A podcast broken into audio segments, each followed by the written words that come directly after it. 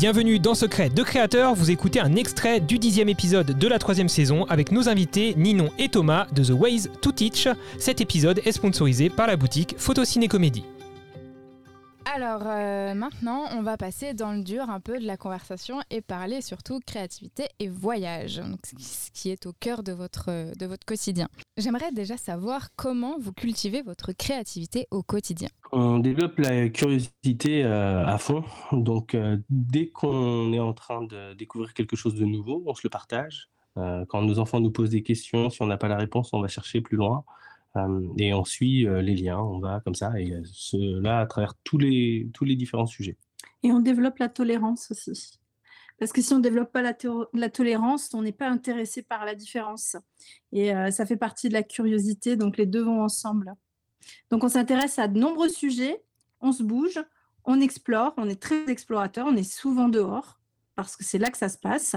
Et puis dès qu'on rencontre quelqu'un, eh ben, on rentre en contact, tout simplement. C'est comme ça qu'on a des amis un petit peu partout, qu'on a des opportunités, qu'on a euh, des expériences que nous n'aurions pas eues. On tente parce qu'on n'a rien à perdre et puis euh, ça passe ou ça casse, mais en tout cas, il n'y a pas de regret. J'ai l'impression que le manque de tolérance est le grand mal de, notre société. C'est la base de beaucoup de problèmes. Ouais. C'est un concept individuel. Moi, je dirais que c'est plutôt l'égocentrisme. Voilà, parce que euh, les gens sont euh, très focalisés sur leur petite personne et euh, finalement n'acceptent pas que les autres personnes fassent différemment. C'est-à-dire qu'à partir du moment où on se sent pas bien ou enfermé dans quelque chose, ça nous regarde nous et c'est à nous de changer les choses. Mais quand on bouge et on a beaucoup bougé, on s'aperçoit que il y a des gens extraordinaires partout, mais c'est une culture on développe la culture euh, du mauvais au lieu de développer la culture du bon. Et euh, moi, ça me fatigue un petit peu. C'est pour ça qu'on aime bien voyager, parce qu'en fait, on découvre euh, souvent les gens qui vont nous accueillir vont être des gens qui sont déjà dans cette dynamique d'ouverture à l'autre, de découverte et de partage et d'échange. Et l'échange, c'est ça qui fait naître la connaissance. Donc, c'est ça qui est intéressant pour nous.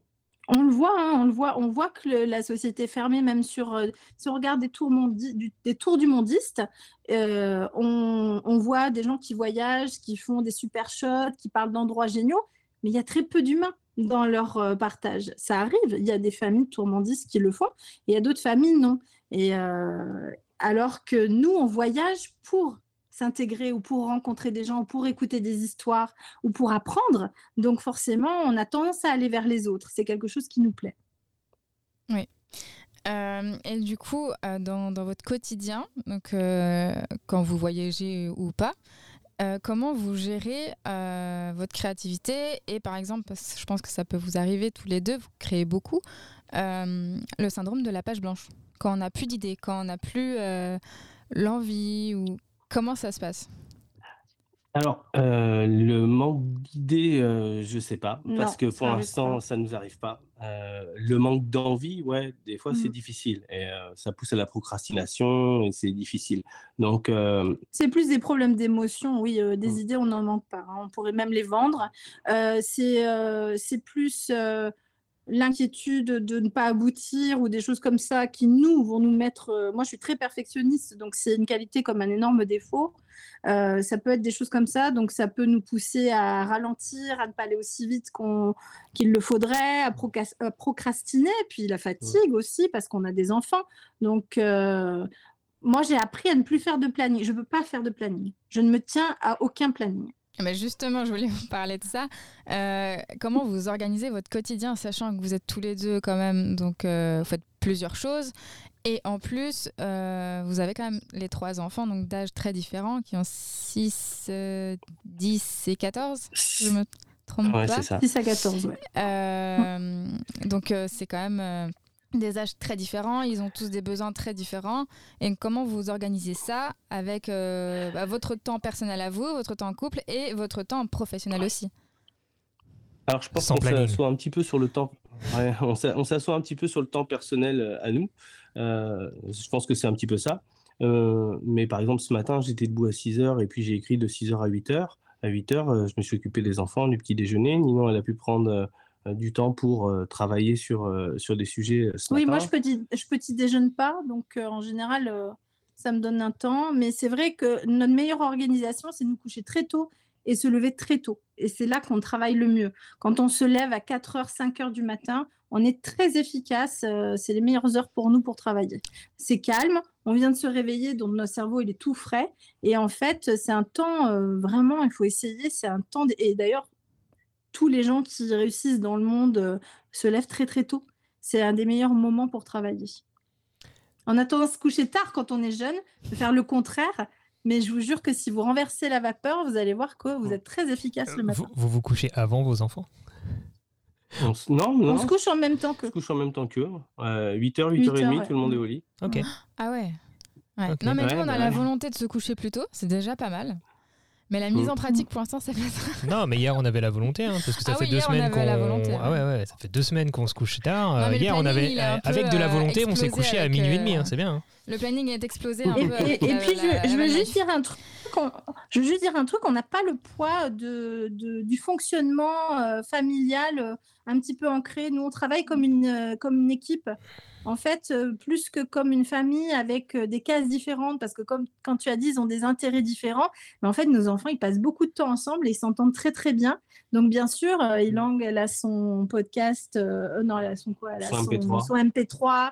etc. Donc, elle parle avec ses copines, etc. Mais il y, a, des temps où on fonctionne comme une équipe.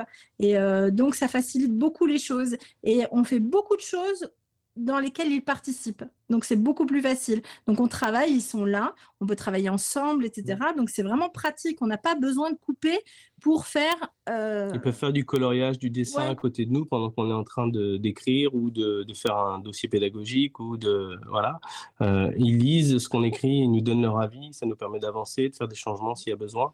Ah, ils, ils nous donnent des idées parce qu'ils sont super créatifs mm. aussi. Ils sont partie intégrante du, de vos projets, hein, j'ai l'impression. Mm. Euh, ouais, bah, oui. c'est ça. On fonctionne, on fonctionne comme, euh, comme une entreprise où on est tous ensemble euh, dedans, comme un, comme un, un brainstorming familial. Voilà, comptez les uns sur les autres. ce projet, euh, qui est aussi surtout un, projet un peu familial, j'ai l'impression, euh, The Ways to Teach, est-ce que vous pouvez nous en parler un peu plus? À quoi il ressemble? Parce que c'est quand même le projet qui va vous permettre de voyager au bout du monde, de, de transmettre, de partager avec des, des, des inconnus et des, des, nouvelles cultures, et, euh, et d'être avec vos enfants, en fait, de découvrir le monde avec eux. Quoi. Et de financer tout ça quand même, parce qu'à un moment donné, il faut et quand même... comme ça, tout ça aussi. Le monde n'est pas gratuit quand même. Malheureusement, non. Non, on espère, on verra bien. Mais c'est un éditeur digital, tout simplement, The Ways to Teach, parce qu'on arrive euh, à un moment où les auteurs et les créateurs deviennent de plus en plus indépendants. Donc, il y a de l'auto-édition qui monte, il y a le print on demand qui monte aussi, parce qu'il y a beaucoup de gaspillage papier. Hein. On, parle de 150 millions de livres qui passent au pilon chaque année. C'est énormément euh, d'arbres gaspillés ou d'eau gâchée. Euh, et puis, euh, les auteurs, bah, comme beaucoup de créateurs, ne gagnent pas bien leur vie. donc, on, voilà. donc, nous, on a fait le choix faut se dire que quand on écrit, on peut attendre très longtemps avant d'être publié. Il y a aussi euh, une masse de publications. Donc, euh, moi, j'avais envie de raconter des histoires et de pouvoir les publier. Donc, c'est un moyen de le faire.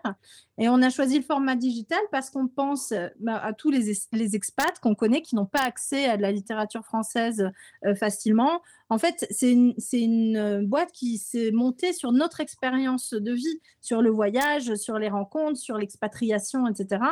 Donc, ça nous permet euh, bah, de raconter des histoires, de faire découvrir le monde. En fait, de faire lire les enfants, de, leur faire découvrir et d'apprendre comme ça à travers la lecture.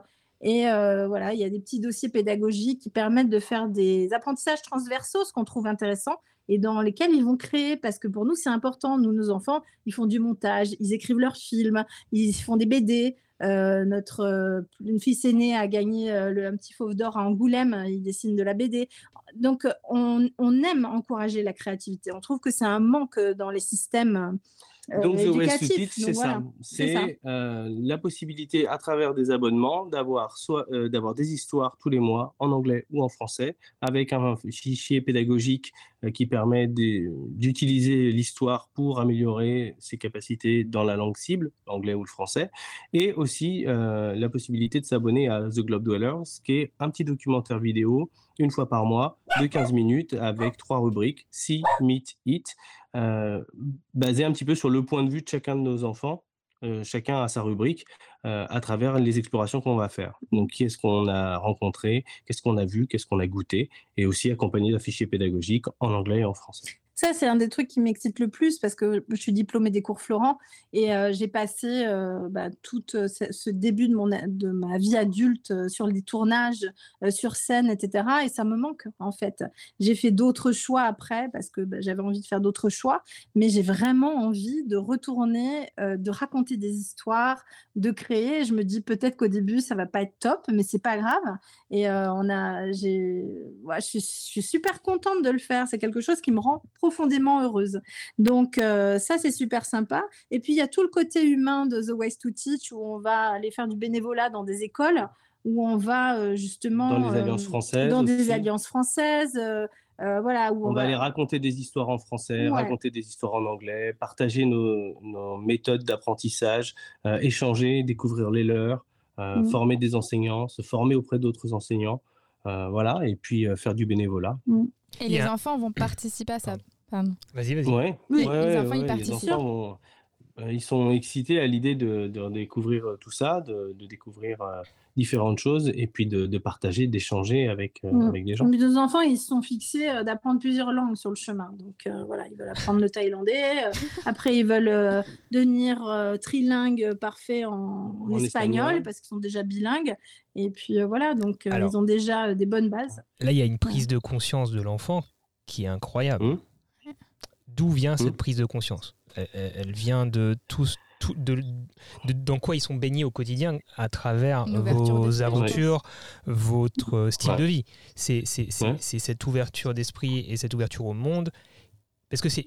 Alors peut-être que, je sais pas, vous allez me dire, il y a un peu d'inception dans l'idée, dans, dans l'histoire, où, vous suggérez peut-être des choses à un moment donné, ou, enfin, je pense qu'il y a des choses qui viennent de eux, il y a des choses qui, qui sont peut-être un peu suggérées par les parents, toujours, pour, dire, pour leur faire découvrir, parce que de, de eux-mêmes, déjà, à base, un enfant ne connaît pas ce que c'est le thaïlandais, donc j'imagine qu'à un moment donné, il faut lui faire prendre conscience, et après, euh, lui donner envie, et que ça vienne de lui, quoi, pour qu'il soit motivé. Alors, ça va venir... C'est l'exposition. C'est ça. C'est l'exposition. On, on copie. L'enfant copie. Hmm. C'est-à-dire que c'est comme ça qu'on apprend. Euh, et donc, si nous, en tant que modèle, on leur demande des choses, mais qu'on n'est pas capable de se les imposer à nous-mêmes, ça va pas marcher. Par contre, quand on leur a dit de lire, euh, pour eux, ça leur paraissait normal, parce que nous, on est en train de lire souvent. Donc, ils nous voient faire cette action-là. Et parce qu'on aime ça. Euh, quand on parle des langues, tout ce qu'on a regardé ou écouté ou lu, on le fait dans la langue originale quand c'est possible. Donc on regarde des films en coréen, on regarde des films en japonais, on regarde des films en espagnol, des séries. Oui, on n'a jamais mis, de, barrière. On n'a jamais dit, ça tu vas pas comprendre, tu ne parles pas anglais. Et en fait, euh, nos enfants, il faut savoir, ils sont bilingues, ils n'ont jamais pris un seul cours d'anglais ils sont meilleurs que nous, ils sont en train de devenir meilleurs que nous. Donc, euh, mais euh, depuis qu'ils sont petits, c'est un moyen extrêmement simple, c'est de mettre tout en VO, c'est tout. Hein. Il y a pas, c'est pas plus compliqué que ça. Et après, introduire de l'affectif. Mmh. Nous, c'est une langue et une culture, enfin toutes les cultures que ça ressemble, qu'on adore. Donc on la vit, on la vit à la maison, euh, on, en parle, on a des amis, on voyage, on y va. Donc euh, forcément, ça devient quelque chose qui est très naturel. Et je pense qu'avec tout ce qu'on veut apprendre, c'est pareil, on, s'imbibe des choses. On a accueilli chez nous euh, à Noël, juste avant les confinements, une collègue qui était prof d'anglais en Corée, une coréenne, qui, qui euh, qui, avec qui j'avais eu pris contact en 2014. Et on avait gardé le contact euh, tous les deux comme ça. Et donc là, elle est venue passer 15 euh, jours à la maison et elle a partagé sa culture avec les enfants. Mmh. elle faisait ses méditations bouddhistes à la maison, elle nous a fait des repas, on lui a fait mmh. goûter de la cuisine française, on a été faire des visites ensemble. Donc il y a eu un vrai échange. Et cette, ça, c'est un exemple, mais on a reçu des Anglais, des, des Gallois. Euh, c'est ce que je disais tout à l'heure, l'apprentissage, l'humain est extrêmement important. C'est-à-dire que à partir du moment où l'enfant, l'enfant, il a envie d'apprendre. En fait, c'est pas vrai de dire il a envie de rien faire. Si, il a envie. Et à partir du moment où on lui présente des gens qui sont intéressants, qui ont quelque chose à lui raconter, ça fait que sens. seuls eux peuvent raconter. Mais ils adorent. On est parti faire notre shooting avec Jean Gab, qui est chef op, et ils ont adoré voilà, ils se prennent d'affection. enfin, ils, aiment les gens qu'on rencontre et, chacun a quelque chose, une expertise à leur faire passer. Et ça ouvre leur monde. Et donc, eux, ils développent des passions pour quelque chose et ils ont envie d'aller plus loin. Et nous, notre rôle, dans ces cas-là, c'est de leur donner encore plus de nourriture. Ouais, mais en fait, ça s'applique en fait à n'importe quel âge. À n'importe quel âge de la vie, en fait. On... Là, actuellement, on est en Espagne. Et euh, en Espagne, les Espagnols ne parlent pas bien du tout anglais. Et c'est vrai que du coup, là, c'est nous, on parle. Moi, je parle un tout petit peu espagnol, Olivier pas du tout. Et c'est vrai que du coup, bah, ça nous met une barrière. Et là, euh, Olivier, tu as fait quand même l'exercice plusieurs fois de, bon, bah, de chercher, euh, comment on disait. Euh, ah bah, ça m'a vite saoulé de ne pas pouvoir communiquer avec eux. Hein. Et bah, en fait, c'est ça, tu as fait l'effort d'aller vers eux. Et essayer d'être parfait. En fait, ça marche pas. Moi, j'ai passé un mois au Brésil avec un, mon sac à dos et une copine. Je ne parlais pas un mot de portugais, je ne parle pas un mot d'espagnol. J'ai parlé à plein de gens. Je ne peux même pas te dire comment j'ai fait. J'ai parlé à plein de gens. Je vais te dire, euh, j'avais froid, je suis allée voir quelqu'un, j'ai fait. Il m'a compris, elle était morte de rire et elle a commencé à me parler. Et puis, je sais pas, de fur et à mesure. C'est comme ça le langage. C'est le fait d'aller vers eux, en fait. Le fait d'aller vers eux, c'est fait qu'ils ils, le prennent bien, ils sont contents du coup parce qu'on fait l'effort. Et du coup, euh, et c'est vrai que on est plus. on, est, on est mieux accepté quand on fait l'effort de mettre deux mots d'espagnol dans une phrase un peu comme ça. Euh, voilà. Alors que si euh, on ne fait pas cet effort. On est challengé par la situation. Euh, j'ai fait six mois à Tenerife. Je me suis fait arrêter par la police et contrôler dans la rue. moi, j'ai fait allemand à l'école. Ouais. Hein? j'ai fait et donc mais depuis que j'étais à Tenerife, dès que j'étais à la maison, je regardais une émission de télé à tout lado je comprenais rien. Il y avait des espèces de, de textes-messages qui défilaient en bas des écrans, en plus l'écriture texto, tout ça. Mais à partir de tout ça, j'ai chopé quelques mots d'espagnol. J'ai baragouiné. Euh, j'ai dit euh, soy euh, no habla espagnol. et puis j'ai essayé d'expliquer mon truc avec mes mains, avec mes mots. Et déjà, j'étais pas anglais, donc c'était un bon point. Et derrière, ça s'est super bien passé. Non, et puis en fait, tu n'as pas besoin de beaucoup de mots pour te faire comprendre. Si tu vas voir quelqu'un et tu lui dis mi burger eat, la personne d'en face, elle comprend. En fait, l'erreur le, principale, c'est qu'on a tellement une pression euh, mm. euh, sur l'apprentissage de faire quelque chose qui est parfait, parce qu'il y a eu la notation ou des choses comme ça, qu'on se met cette barrière. Mais en fait, vous pouvez communiquer avec les gens avec peu de mots et vous allez vous entendre. Et au Kiro Burger, Dondé Et hop là, on va me pointer un restaurant. Ben oui, ça suffit. Moi, j'ai passé une journée avec un Brésilien parce que euh, on est arrivé dans une ville où il y avait la grève des flics. Et je ne sais pas si vous avez déjà fait le Brésil. Le Brésil, c'est un pays qui est super sympa. Et, mais les grandes villes, elles craignent un petit peu. Donc, au Rio, on peut entendre des coups de feu dans la journée, des choses comme ça. Donc, quand on est deux nanas, et, j'ai 46 ans, j'y suis allée, j'avais la vingtaine et quelques, enfin, je devais avoir 24, 25 ans. Euh, bon, euh, on fait attention quand même. Donc, on est sorti de Rio, on a traversé, traversé tous les Espírito Santos et ça, c'était génial. Les gens sont extraordinaires au Brésil. C'est un pays que j'ai adoré. Mais il y a eu une autre ville, alors je ne sais plus comment elle s'appelle, qui est dans l'Espírito Santos. Je crois que c'est Vitoria. Et après, on est allé à Salvador da Bahia aussi, où ça craint pas mal. Et à Vitoria, il y avait euh, la grève des milices, la grève des polices. Et il y avait une espèce d'ambiance. Moi, je suis quelqu'un qui euh, a l'habitude de me reposer sur mon instinct depuis toujours. Et donc, je me suis sentie très, très mal à l'aise. Donc, je, me suis dit, bon, qu'est-ce qu'on fait dans ce cas-là? On va se mettre dans un parc public. Parce que dans un parc public, il y a des gens qui passent. Et on a vu un guide qui passait. Et euh, on est allé le voir, il était jeune. Et on, a réussi à baragouiner qu'on avait peur. Et on lui a dit, est-ce qu'on peut Enfin, voilà, on, on, dit peur parce que dans ce cas-là, on va pas, on va pas, quand on parle pas la langue, on ne fait pas une explication de texte, on dit juste des mots simples. On a peur. Est-ce qu'on peut rester et faire la visite. Donc, on a fait ça. Et à la fin, il nous a dit, venez avec moi. Et j'ai passé ma meilleure journée au Brésil. Il nous a emmenés dans sa famille. Ils nous ont fait manger. Il nous a invités au McDonald's. Au McDonald's, au Brésil, ils font des petites danses. Donc, ils mettent une boombox et puis ils font la danse du McDonald's. Enfin, voilà un truc euh, complètement irréel. Et il nous a raccompagnés pour prendre notre bus et on est parti. Voilà. Mais ça, c'est ce que j'adore dans le voyage. C'est ces moments que tu n'attends pas. Mais si tu vas pas vers les autres, tu ne vivras pas ces moments-là. C'est pas possible. Et, euh, et, et, passer à côté de moments comme ça, qu'est-ce que c'est dommage? Parce que pour moi, c'est l'essence du voyage. C'est-à-dire rencontrer les gens et rentrer dans leur vie et, découvrir quelque chose que tu n'aurais jamais découvert si tu avais suivi un, juste un chemin touristique basique. Bah, c'est ce qui nous est arrivé quand on est allé en Australie, qu'on s'est retrouvé SDF. Au final, on a vécu les meilleures euh, journées de notre vie parce que on, on est allé vers les gens et les gens sont venus vers nous. Et c'est là que en fait, il y a eu un vrai échange et qu'il n'y avait pas d'attente particulière euh, pour chacun en fait. Et, comme le père de famille qui vous a accueilli euh, après le bush, Hein, c'est toi qui m'avais raconté ça. Ouais, qui nous avait pris en stop. les auditeurs n'ont pas, les auditeurs ont pas l'histoire. Si un jour on devait, on devait raconter l'histoire en, en, version longue, euh, ça ferait un podcast de, de 5 heures. Ouais. mais, mais oui, pour, juste pour les gens qui nous écoutent, pour la faire courte, euh, nos projets en Australie ne sont pas passés comme prévu. On devait être au père. Finalement, on s'est retrouvé un petit peu à la rue, enfin vraiment à la rue. On s'est retrouvé à la rue. à faire, euh, avoir sur une petite pancarte un petit message pour expliquer qu'on cherchait où dormir. Et puis on a été hébergé à gauche à droite euh, chez euh, mm. des locaux ou des expats, euh, dans des colloques. Et même parfois des gens très modestes qui nous accueillaient vraiment à bras ouverts et nous donnaient tout ce qu'on avait besoin en fait. Ah, c'est là que tu touches la générosité de l'être humain. Et c'est ça qui est intéressant. Et c'était les meilleurs pour souvenirs. Moi, mm. Et c'est les meilleurs souvenirs et, et c'est la vie. Et c'est la vraie vie, je dirais pas celle qu'on montre à la télé et qui est désastreuse. Bah, c'est pas celle que tu planifies sur Booking. Et c'est ça qui est intéressant. C'est que tu es en mode freestyle tous les jours. Alors il y a un côté quand même, euh, on va pas dire que psychologiquement on était serein. Hein, c'était quand même assez. Euh, c'était quand même assez stressant et déroutant parce qu'on n'était pas euh, mmh. équipé pour. On était en grosse valise à roulettes et on n'était pas du tout en mode sac à dos. moi j'avais du matos qui coûtait une fortune. j'avais un petit peu. J'étais pas là pour dormir en dortoir quoi. J'étais pas prévu. Enfin c'est pas un mmh. problème pour moi de dormir en dortoir pendant deux semaines s'il faut, mais dans ce cas-là je me prépare pour quoi. c'est ça.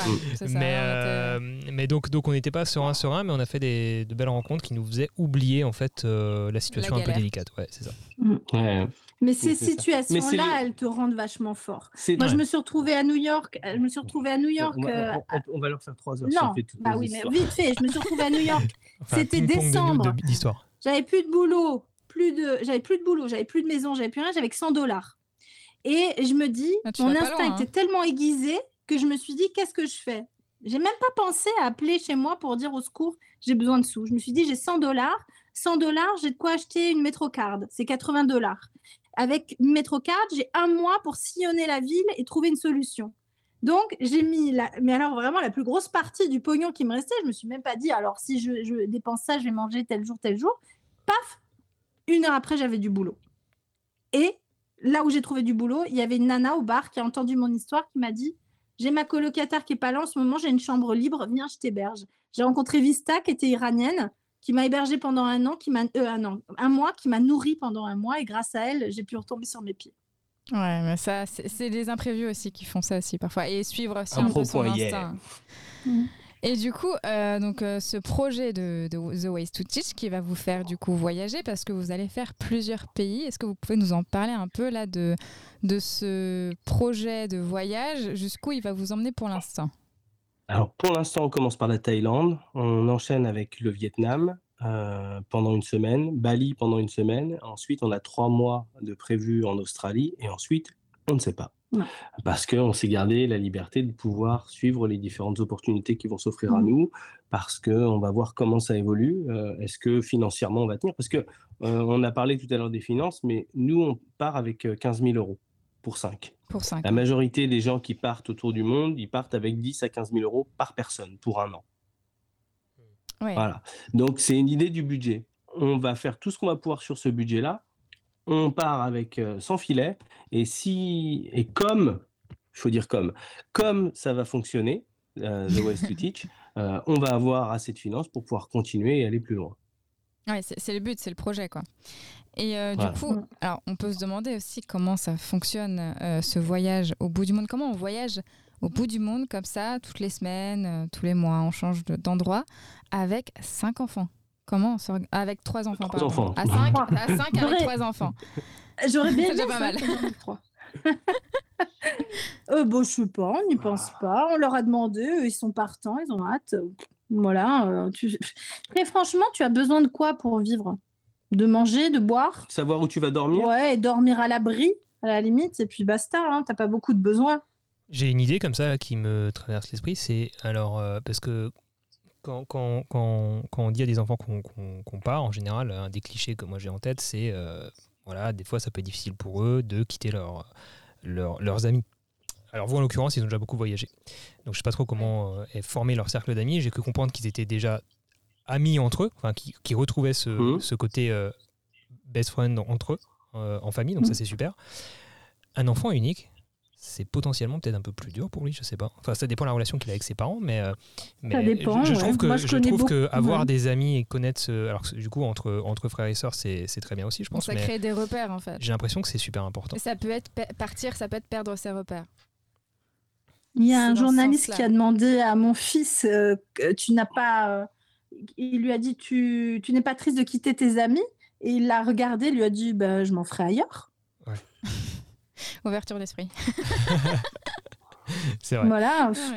Bah oui, on a des amis partout, mais nous, on a des amis partout. Là, on va retrouver nos amis. On va, on n'a pas vu nos amis depuis quatre ans et on va les voir. Donc, euh, il y a une attente. Ce matin, j'ai demandé à chacun des enfants est-ce que tu as peur? Parce que moi, je fais des rêves, je me projette là-bas. C'est une façon pour le cerveau de se préparer à l'inconnu. Il s'invente des situations. Donc, je vis, moi, sortie de l'avion, je vis mon premier trajet en bus. C'est un truc, moi, je le fais toujours. C'est un peu angoissant, mais voilà, ça se fait. Je me fais des scénarios divers et variés. Comme ça, je suis prête à des éventualités. Eux, ils me disent non, ils n'ont pas de rêve sur ça. Et euh, toujours, mon fils me dit, mon fils aîné me dit, ah si, moi, euh, je rêve de quand on va euh, enfin retourner au parc. Parce qu'en fait, à Melbourne, il y a un parc qui s'appelle Adventure Park qui est absolument fantastique pour les enfants parce qu'il est construit de briques et de brocs et c'est son but ultime. Voilà, son but ultime, c'est de retourner dans ce parc. Mais après, ils ont aussi, je pense, l'habitude aussi d'entretenir des relations à distance parce qu'ils ont des amis un peu partout dans le monde au final. Ils ont l'habitude de suffire à eux-mêmes surtout.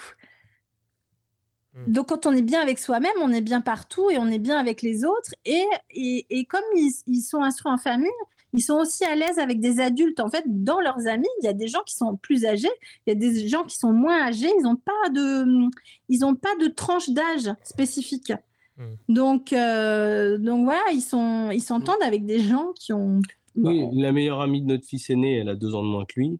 Euh, notre, notre grande a une amie euh, qui, était, euh, quand elle a fait un stage en librairie, qui était une jeune fille qui était en master. Une adulte, oui. Voilà, et en fait, ils se construisent des amitiés comme ça, qu'ils entretiennent ou pas. Et puis, des fois, c'est éphémère, des fois, ça dure longtemps.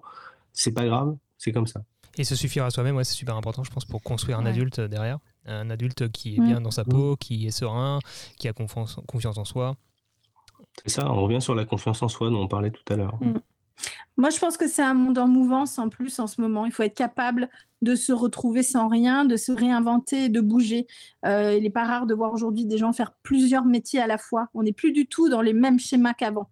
Et euh, pour moi, c'est la meilleure chose que je peux offrir à mes enfants, c'est la capacité de rebondir, de voir qu'on ne peut plus rien avoir et se reconstruire. Et donc nous, ils ont l'habitude avec nous, on recommence, on n'a rien, alors qu'on avait plein de choses, on n'a plus rien et on recommence avec un petit budget. Je vais pas vous dire que c'est pas fatigant, mentalement ça l'est quand on arrive à 46 ans. Et en même temps, plus j'avance vers le truc, plus je me sens rajeunir. Pas toi? Ouais, moi je suis pressé d'être sur les routes parce qu'en fait ça, ça, devient pesant, euh, l'attente. Oui, l'attente est très pesante. L'attente devient pesante, on a besoin d'être sur les routes parce qu'on va enfin agir. En fait, plutôt que de parler des choses, c'est faire les choses qui comptent.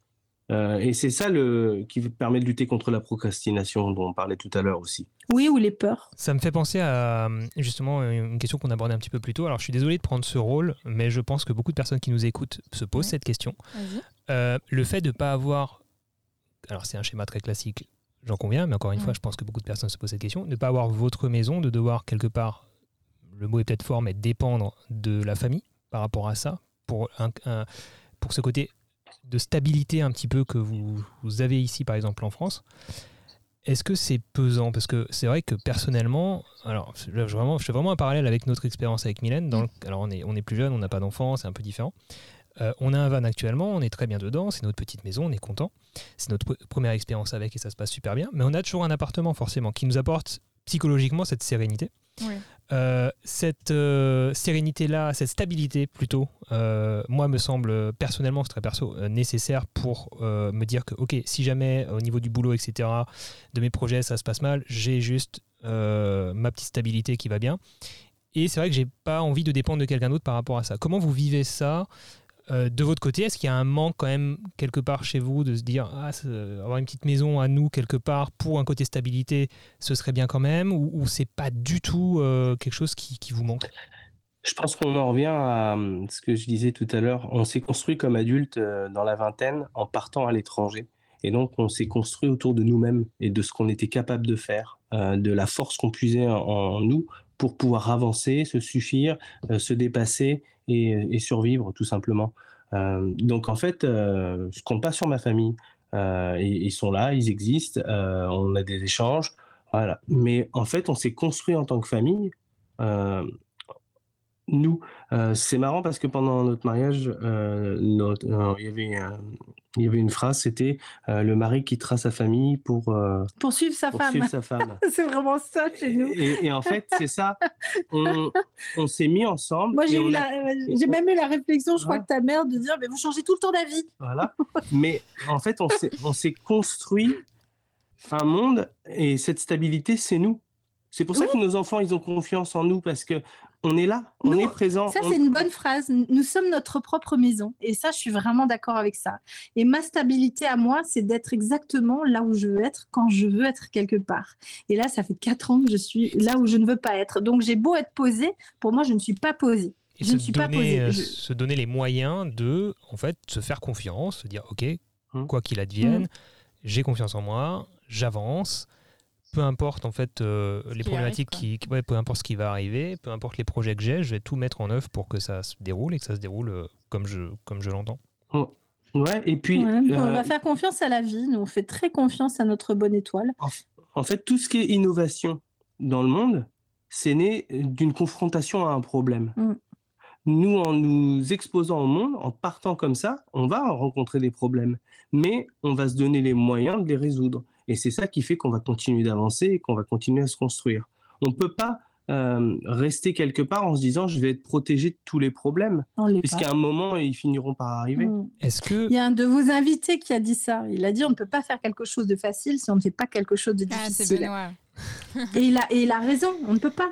On peut pas. La vie est faite de changements perpétuels et les, et les changements peuvent être perturbateurs pour tous, mais ça fait partie de la vie. Donc il faut juste, il faut juste aller, il faut foncer dedans. Est-ce que c'est pas la peine Il n'y a pas de sécurité. Alors j'ai exactement la même, psychologie que vous, la même vision des choses que vous. Euh, mais récemment, j'ai un peu revisité ça en, réalisant que c'était pas à la portée de tout le monde quand même. Je parle ici des adultes accomplis qui ont eu. Euh, alors, je, je, je, vois le rictus et je comprends. Est-ce que j'ai le même euh, Mais je constate quand même quelque chose, c'est qu'on peut quand même beaucoup se permettre ça grâce à nos connaissances. Les connaissances, ça s'apprend, je suis d'accord, mais à notre connaissance et notre maîtrise des nouveaux moyens de communication, des nouveaux moyens de gagner de l'argent. On parlait de format digital, de création. Ah, attention, euh, que je Oui, mais non, parce que moi, je connais quelqu'un qui est parti sans rien. D'accord. Il a dit un jour, il a dit un jour, qu'est-ce qu'on fait quand on a un problème? On s'en débarrasse. On s'en débarrasse. Moi, mon problème, c'est l'argent. Donc, je fais quoi? Je m'en débarrasse. Ce mec, alors je ne sais plus son nom, euh, c'est quelqu'un qui m'a extraordinairement inspiré. Il a tout vendu, tout, tout, tout, tout. Il lui restait une roulotte en bois, je crois, avec sa femme et ses enfants. Ils sont partis. Ils n'avaient pas un sou. Et ils ont vécu ah, comme ça. C'est extrême, mais c'est possible. Et on en connaît les voyageurs. Il s'est mis à faire du troc. Mais c'est pareil, on avait suivi un, un, Kosovar qui est parti ah avec, super, lui. Euh, avec un, un, dollar ou un euro en poche. Euh, voilà. Vous pouvez voir sa TEDx. Voilà. Et en fait, il est parti du, du Kosovo pour aller euh, dans le pays voisin, chez, chez, les Serbes. Et tous les Kosovars lui ont dit bah non, mais va pas chez les Serbes. Tu vas te faire tuer. faire tuer, c'est nos ennemis. il est arrivé là-bas, il a été accueilli à bras ouverts. Euh, de chez les Serbes, il a voulu aller chez les Croates. Ah ben non, mais va pas là-bas. Ça s'appelle, s'appelle faire le tour du monde avec un euro par jour. Ah. Et c'est ce qu'il a fait. Il a même dormi dans des parcs. Euh, et voilà, il a fait son tour du monde. Après, il a fait des TEDx, etc. Mm. C'est-à-dire que tout ça, de toute façon, c'est formateur. Mm. Il va, il va de cette expérience euh, bah, construire quelque chose qui est une véritable expertise. Il va avoir des histoires à raconter. Et, et cet homme dans sa roulotte, c'est pareil. Il dit aujourd'hui, bah, grâce à ça, j'ai de l'argent. En fait, c'est ça l'ironie. Il est partisan et il s'est construit, mais il s'est construit sur quelque chose qui l'inspire vraiment. Et puis, euh, euh, tu parlais tout à l'heure d'être capable de maîtriser les nouvelles technologies, etc. Mais avec un savoir-faire de base, on s'exporte encore mieux. Si je sais faire des croissants, si je sais faire de la pâtisserie, de la boucherie, de la menuiserie, tous ces métiers-là, ils sont en très forte demande dans tous les pays du monde puisqu'il n'y en a plus. On, éduque des cerveaux de nos jours. Donc euh, les maçons dans notre région, ils sont tous en train de chercher des, gens à employer, mais il n'y a plus personne. Euh, les, soudeurs, euh, quand on habitait du côté de Saint-Nazaire, ils venaient tous de l'étranger parce que là-bas encore on les formait, mais en France on n'en formait plus. Mm. Et en fait, il y a plein de savoirs comme ça qui permettent de s'exporter. Ah oui, t'es des... charpentier, tu fais le tour du monde. Et donc on peut partir. T'es médecin aussi. Le plus, gros ennemi, le plus gros ennemi, il est dans la tête. C'est les peurs qu'on a, c'est le travail sur C'est ce que j'allais te rétorquer, c'est ça. C'est là on va arriver à une limite euh, personnelle qui est, euh, qui va être soit innée parce qu'on est quand, on est, on est je suis désolé, mais on n'est pas, de, mon point de vue, on n'est pas égaux. Il y a des personnes qui vont être extraverties, il y a des personnes qui vont être introverties. Tout se travaille.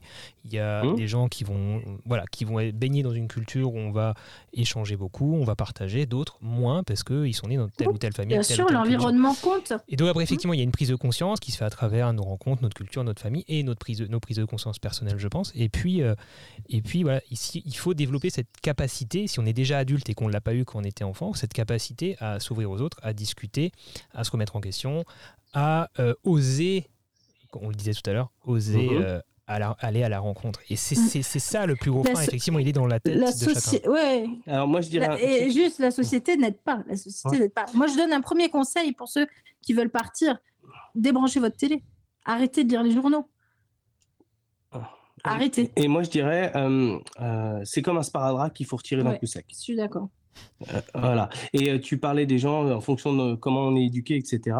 Euh, moi, je suis issu d'une famille qui va plutôt avoir des peurs sur tout mmh. ça, justement. Et ce qui m'a permis de sortir, c'est la lecture. J'ai lu énormément de beaucoup de choses, principalement de la fantaisie aussi, de, de, 15 à, à, 20 ans. Mais j'ai lu depuis que j'ai depuis que j'ai 7 ans jusqu'à aujourd'hui énormément de choses. Et c'est ça qui m'a donné la force de voir plus loin, de, de, mm. de, de viser l'horizon. Et c'est ça qui m'a donné envie d'aller euh, explorer euh, l'Irlande et de prendre mon sac à dos, de dire merde à tout le monde et de me casser et d'y aller. Mm. Voilà, c'est ça qui m'a donné la force de faire ce premier pas. Mylène le sait, c'est pour ça que euh, moi je, je, suis une grande literacy advocate. C'est plus facile de dire en anglais parce qu'il n'y a pas vraiment de terme en français, mais je soutiens énormément la lecture chez les enfants parce que lire, c'est être libre. Dans les livres, on apprend tout ce qu'on veut. Les livres vous donnent une force incroyable. Après, il y a lecture et lecture. Il faut aussi lire des choses qui sont complexes, etc. Et lire de tout parce que euh, on développe notre esprit critique. Mais, euh, mais, mais je reviens sur le sparadrap c'est vraiment ça. Il suffit de faire un pas. Et c'est ce pas qui est le plus difficile en général.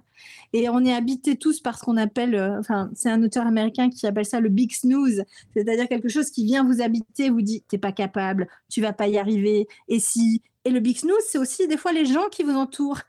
Là, je crois que c'est mon frère qui nous a dit eh Oui, vous allez peut-être rencontrer des serial killers. Oui, bien sûr, on va peut-être rencontrer des serial killers. Mais il peut habiter juste à côté de chez moi aussi. Donc, en fait, euh, voilà, il ne le disait pas dans ce sens-là, mais ça montre ce à quoi pensent les gens et les peurs que, que chacun peut avoir par rapport à l'inconnu, par rapport à, aller loin. Et on, voit des fois, même sur les packages de Tourmandis, j'ai un an de médicaments. J'ai des médicaments partout, les gars. Voilà, j'ai tous mes shampoings. Non, mais il y a du savon partout aussi. c'est comme si dès que tu sors de ton pays, il n'y a plus rien. Hmm. vous en avez parlé la peur de l'inconnu pour le coup. Ouais, vous en avez parlé un hmm. petit peu avant. C'était cette, euh, comment dire, euh, d'abord voir le négatif au lieu de d'abord être positif. Ouais. Hmm.